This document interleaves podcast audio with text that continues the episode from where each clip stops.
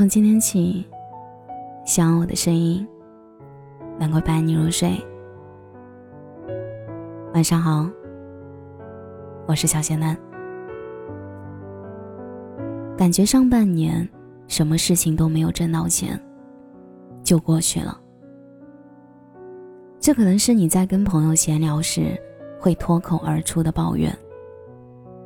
生活是种煎熬，连唱《煎熬》走红的女歌手李佳薇，也没能逃过这一劫。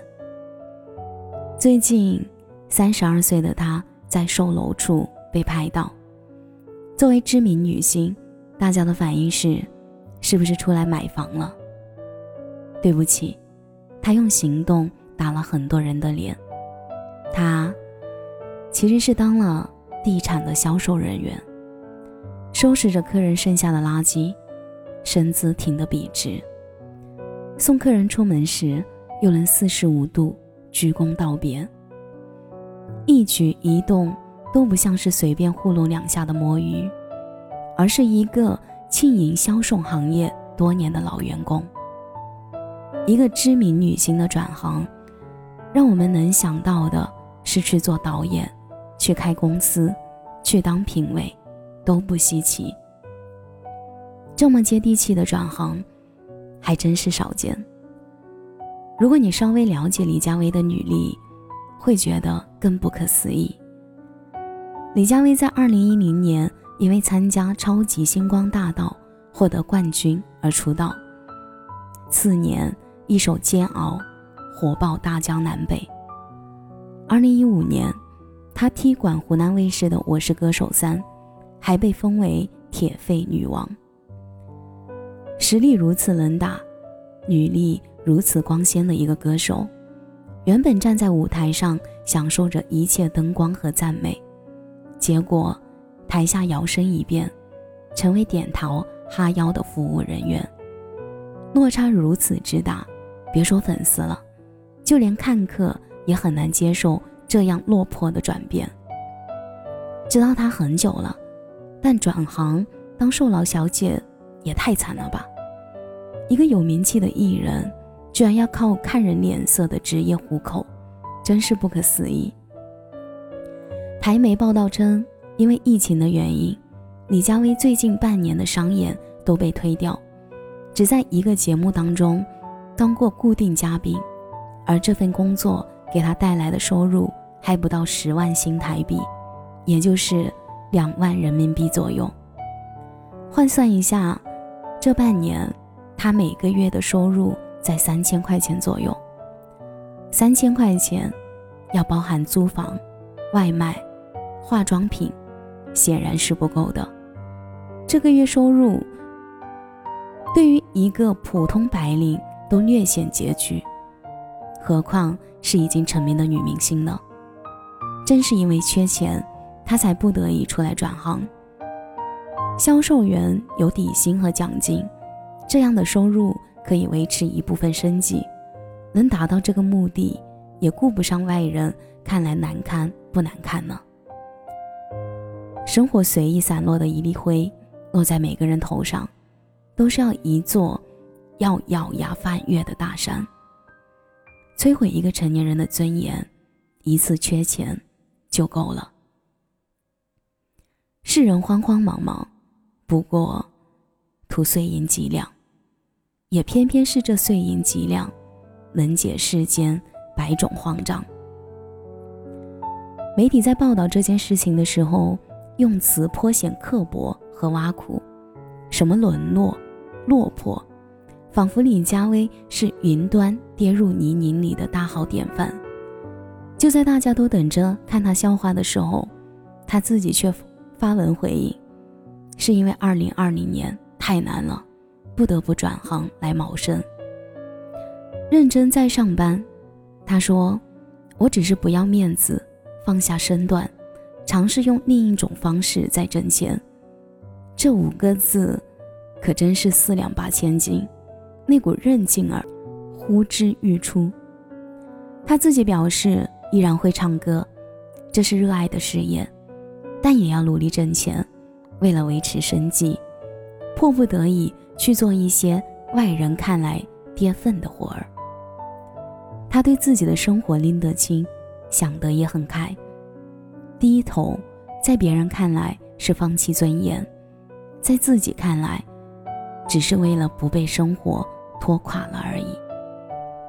面子是虚无的，低头挣钱不丢人，挣不到钱还不肯低头，那才是丢人。少年时面子很脆，一掰就痛得龇牙咧嘴；长大了，面子却柔软的像白云，随时准备给生活的阴霾让路。之前有综艺集齐了2010年快乐男生的十二强。他们坐在一起吃饭闲聊，整个画风清奇而好笑。每个人在出道时都是流量巅峰，现在却都混得惨绝人寰。冠军李维销声匿迹，好像查无此人；亚军刘星比他忙碌一些，在家奶孩子、整理家务，忙忙碌碌；季军武艺商演。都很少接到，机场里经经纪人都比他有牌面。他们能接到的商演，从地产开业逐渐到婚礼现场，甚至唱着歌还要小心跑来跑去的孩子踩到了电线摔倒。这可能是每个明星最怕的生活，跌入谷底，怀揣着梦想继续唱歌，却要遭人冷眼和嘲笑。哈，你看，那个唱歌的人，好像一条狗啊！多少个无人的深夜里，只能自己咬牙撑过，安慰自己会好的，会好的。如今几个人笑着调侃比惨，外人看着好笑，却也好哭。梦想的烈火已经被生活一盆冷水浇下，但没有一个人还停在原地。自怨自艾。他们有的人婚姻美满，儿女双全；有的人开始转行，学着做导演；有的人一边卖服装，一边自费出新歌。无一例外，他们都在用一种自洽的方式与生活握手言和。真正的勇敢，不是放弃，而是又能为五斗米折腰的韧劲。谋生事大，面子事小，谁也逃不过，何必纠结呢？低一低头，看清楚脚下的路是荆棘还是坦途，走下去就好了。我们心里有数，低头不过是为了更好的抬头过日子。前几天打网约车时，恰好打到了自己的朋友，他也很局促。跟我千叮咛万嘱咐，不要告诉他媳妇儿。他们家刚有了二胎，儿女双全，本是惹人羡慕的好日子。可是疫情一来，收入大不如前，妻子照料儿女就很累了。他不忍心告诉他，让他在应付家庭时还要担忧未来。作为一个男人，他理应做这个家庭的顶梁柱。我只能告诉他。我在加班。快到目的地的时候，他感慨了一句：“后悔没有多学点本事儿，现在就会开个网约车，也真是没用。”我们总以为自己的生活已经足够难了，却没有想到还有人为了生计日夜都在奔波。前几天扫到一条新闻，说在恢复工作的两个月里，中国外卖骑手。增加了五十八万。饿了么发布了一组数据：新骑手的百分之三十来自餐饮和旅游业等服务行业，百分之四十来自制造业工人，百分之二十来自自由职业者，包括破产的自雇业主，百分之十来自应届毕业生，其余的百分之十来自其他行业。他们中间有高管，有暂时失业的工人，有刚刚毕业的大学生，也有要还贷款的家庭支柱。一切疫情让生活不得已暂停，可日子总要继续。要想过下去，就要拼尽全力。人间疾苦太多，我们散落其中，难分伯仲。也许这也是一场成长，掠去了所有的浮光月影，最后都心甘情愿的把脚踩在泥泞里，不断前行。前几天，散装卫生巾冲上了热搜，原来是淘宝上有一种散装卫生巾，一片只要两毛钱。要知道，好用的液体卫生巾一片要接近十块，普通的卫生巾也要好几块一片。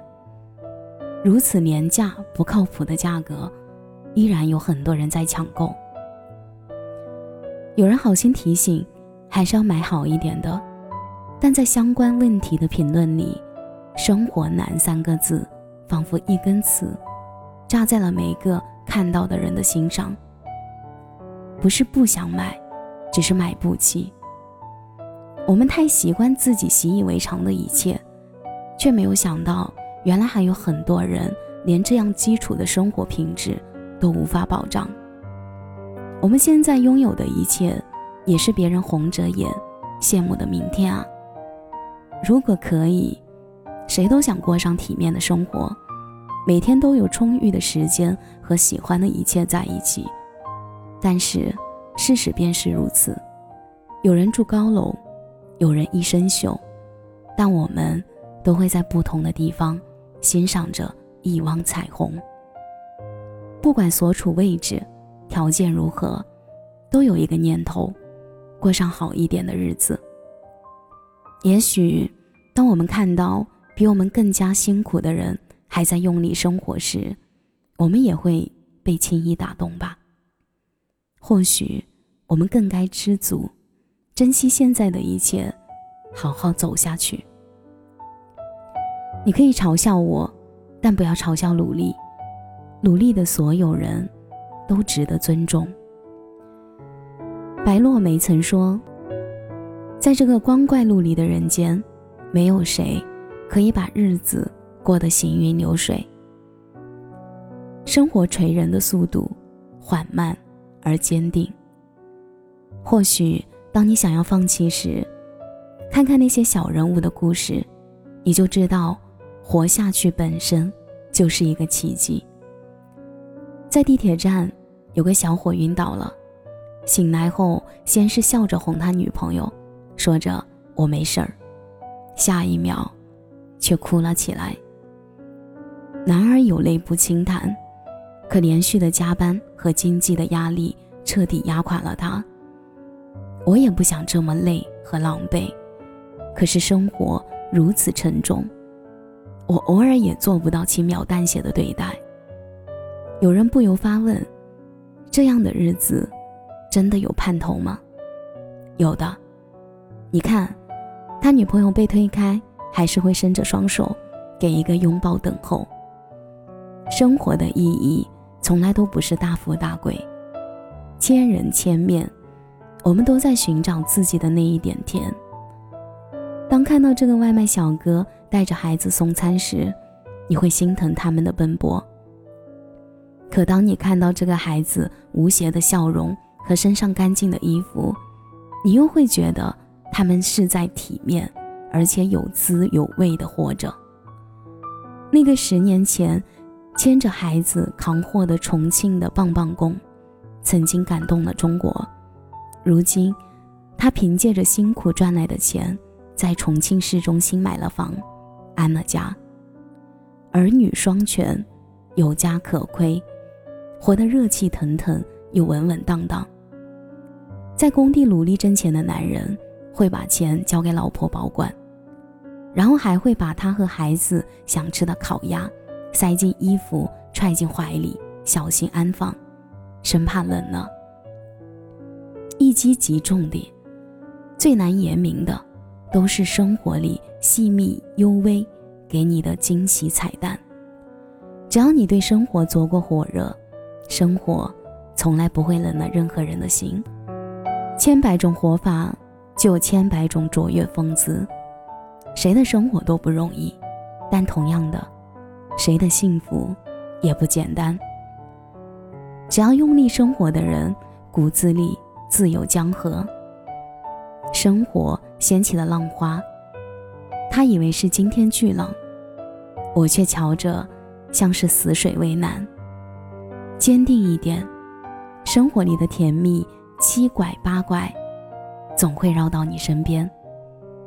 世界有世界的模样，你也可以有你自己热气腾腾生活的模样。